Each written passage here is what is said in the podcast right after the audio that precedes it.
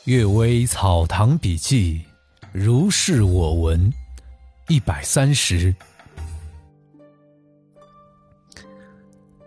牙相作祟。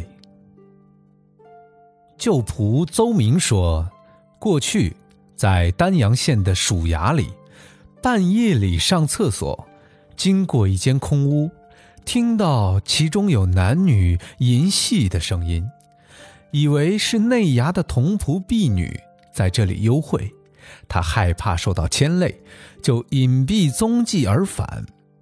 后来在一个月夜里，又听到了这种声音。他从窗子的缝隙里偷看，发现内衙没有这样的人。当时又正值天寒地冻，里面的人竟赤裸着身体，不着一丝一缕。他疑心是妖精，在窗外轻声咳嗽，忽然就消灭了行迹。他偶尔和同伴们谈到这件事儿，一个伙夫说：“这是前关的师爷某人的居所，师爷有象牙雕刻的男女密戏像一盒，腹中有机器轮盘，自己能够运动。”他经常放在枕头匣子里，时常拿出来细玩。有一天，这东西丢了，怀疑被同事的人所隐藏，后来始终没有找到。难道是这个东西在作怪吗？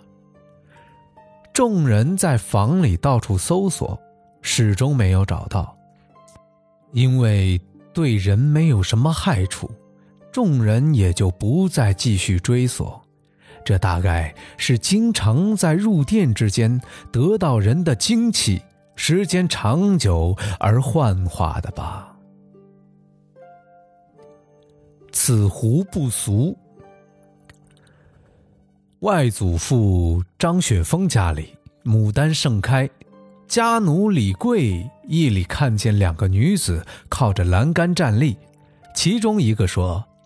月色很是美好，另一个说：“这里绝少这种花，只有同事圆的和这里几株罢了。”李贵知道这是狐狸精，抛掷一片瓦打过去，忽然就不见了。过了一会儿，砖头石块乱飞，窗格都被砸坏了。雪峰公亲自前往观看，拱了拱手说。赏花是风雅的事情，在月下散步是风雅的人，为什么同小人较量以致大煞风景呢？说完，就寂静无声了。张公叹息着说：“这狐精不俗呀。”第三个故事，被创之狐。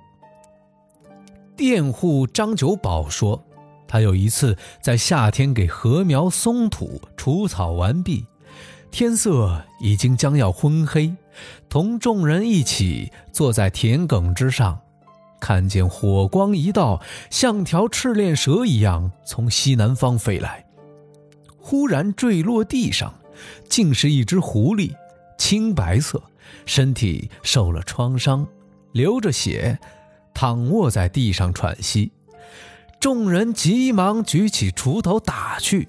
只见狐狸再次努力跳跃而起，化成火光，投向东北方而去。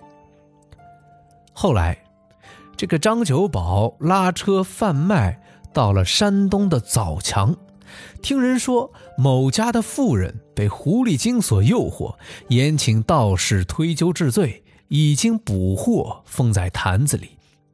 儿童们私下接去那道符箓，要想看看这狐狸精究竟是什么模样，竟然被他破坛飞去。问事情发生的月日，正是众人见到狐狸坠落的时候。这个道士的符咒法术可以说是有效验呐，但是。对于幼稚无知的儿童偷看，却也是无可奈何。